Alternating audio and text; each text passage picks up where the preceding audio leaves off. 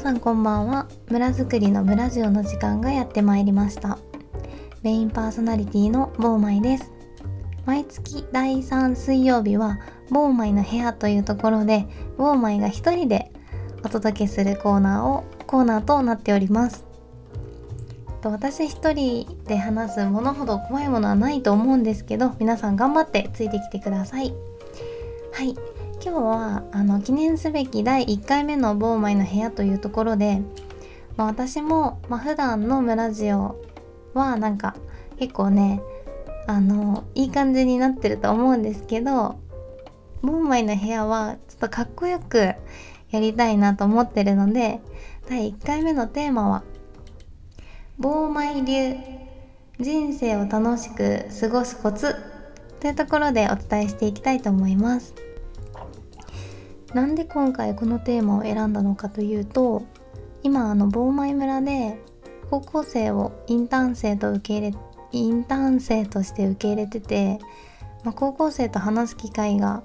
あったので、まあ、今の若い人たちがどういう考えを持ってるのかっていうのを、まあ、ちょっとだけ知れたから改めてこの人生とか自分の幸せとかそういうのを考えたので今回このテーマを選びました。で私はもうすでにあのおばあちゃんとかからも言われてたし実感はしてるんですけど今の若い子たち、まあ、私も含めてすごい難しい人生になってるなっていうふうに思ってます。まあイコール楽しいでもあるんですけどあの難しいがあのネガティブな意味ではないっていうことはあの最初にお伝えして、まあ、すごく難しい人生になってるなっていうふうに感じます。っていうのもなんか今の世代のっていうのは自分で本当に自分の人生を考えないとこう幸せになれないっていうか自分の人生を自分で考えないといけなくなってきてるそんな気がしてます。だから私は今こうやって岩手にいるんだと思うしなんか昔はいい高校いい、まあ、高校出ていい大学に入っていい会社に入りさえすればもうあとはもうその会社に身を任せていれば幸せだしお金も入ってくるしっていう価値観だったと思うんですけど今の私たちの世代ってそれが本当に幸せなのかっていうのを考えてます。だし今の高校生っていう高校生から見たらえそれって何がいいのって私より強く多分思ってると思うんですよね。でそれはまあその会社に入ることが安定ではなくなってきてるっていうことも一つだし、まあ、YouTube とか、まあ、本とかでもあの自分で情報を取ろうと思ったら本当に取れるし本当にいろんな情報を取れるので例えば高校生だったとしてもビジネス系の YouTuber の動画を見ればもうビジネスについて学ぶことができる。し、まあ、株とかお金の話も学ぶことができる。だから選択肢がめっちゃくちゃ広がってるんですよね。だからその会社に勤めて定年まで勤め上げることが本当にいいことなのかっていうのにすごく疑問を感じてるんだと思います。まあ私もそうだし。はい。でそれは本当にいいことだし、自分で考えなかったら本当にこの先生きていけなくなりそうだなっていうのは私も思ってるので、まあ、どんどんどんどんそうやって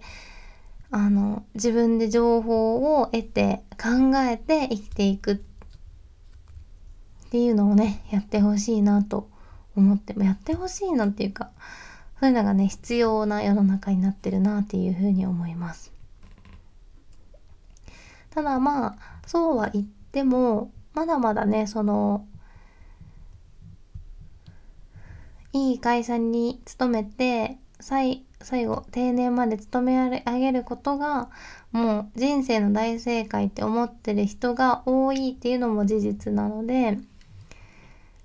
そのそういう価値観の人もいるんだっていうことを知っておくっていうのがこの人生を楽しく生きるコツだと思ってます。で特に私は、まあ、今28ですけど、まあ、30代だと仮定してまあ、40代とか30代って本当に中間層だと思いますだからえっとそうやそういうあの例えば起業とか移住とかテレワークとかえっとオンラインスクールとかオンラインサロンとかそういうことが割とスッて入ってくる年代が、まあ、30代から下の世代だとした時に、まあ、そこに拒絶反応がある40代50代60代の世代がいるっていうことを理解しておかないとまあこうなんかこう苦しくなるタイミングがあるんじゃないかなって思います。はい。このね、あの、自分と違う価値観とか、自分と違う歴史を歩んでいる人たちのことを理解しておくだけでも、すごく人生は楽しくというか、こう、気楽に生きれる。っていうのが、私の人生を楽しむコツです。はい。で、こう、どんどんどんどんね、アップデートしていかないとダメなんですよ。だから逆に言えば、その60代とか50代の人が成功したその成功パターンみたいなのを私たちに熱く語られたとしてもいや今それ通りにやっても成功しんひんからって普通に思うしやっぱこう自分が成功してきたパターンはそれだしでも今の状況とか今の情勢とかそういうのを踏まえて今あの現役で生きてる人たちがどういう社会情勢とか どういう思想の中で生きていてどういう考えを持ってるのかっていうのを知らないとあの嫌なおじさんになるというか はいつまんないおじさんになっちゃうのでそこは本当にお互いの理解だと思ってます。はい、だからなんか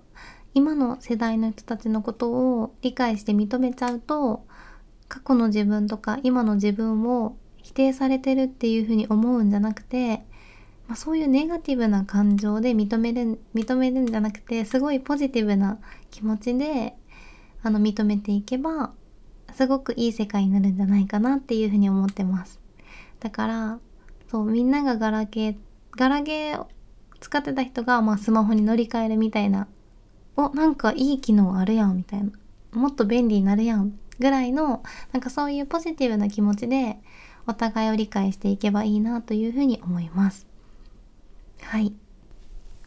それが人生を楽しく生きるコツだと思います。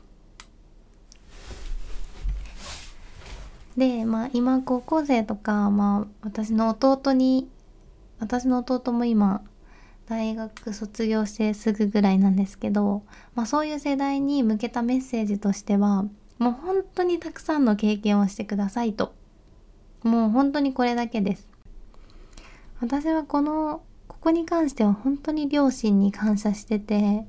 アルゼンチンに留学させてくれたこともそうだし、海外の就職を認めてくれたこともそうだし、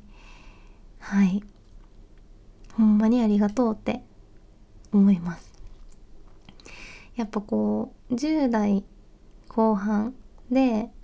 そうやって他の国でこう、まあ、勉強以外の経験ができたってことはすごく私の中で大きかったし自分の自信にもつながったし自己肯定感にもつながってます特にアルゼンチンっていう国は日本の本当に反対側にある国なので日本で常識とされてることはもちろん通じないし日本で普通とされてることが普通じゃないし逆にアルゼンチンで普通とされてることが日本じゃ普通じゃないことがあります。なんかそういうのを体験してるので、まあ、どんなことがあっても大丈夫だし自分の生き方を普通だと思えてます。まあ、分かりやすいところで言うとアルゼンチンは同性同士での結婚が認められてる国です。で私はそこに留学したので別に同性婚同性愛で結婚するってあ普通なんやっていうのがなんかスッて入ってきたんですけど日本だとまだまだ結婚できないし世代によってはいやいやいやいやいやいやいやみたいな同性ありえへんありえへんみたいなそういう世代の方もいるしなんかそういうのを気持ち悪いとかうわってこうなんか嫌だみたいなそういう拒絶する人っていうのはそういう世界を知らないからだと思うんですよ。だから経験とか体験っていうのがめちゃくちゃ大事だと思います。なんかそういうのを知ってれば別にそれって普通なことやねんから気持ち悪いことでもないしうわって思うようなことでもないけどほんまに知らんっていうのは怖いなって思います。まあ今のは、まあ一例として同性婚っていうのを出したけど、まあそれ言う以外のことも全部そう。認められへんことがあるのは自分の経験とか体験が足りてないだけで、うん、なんかそれで否定しちゃったりとかそれでうわって思うのはすごくもったいないと思います。なんで、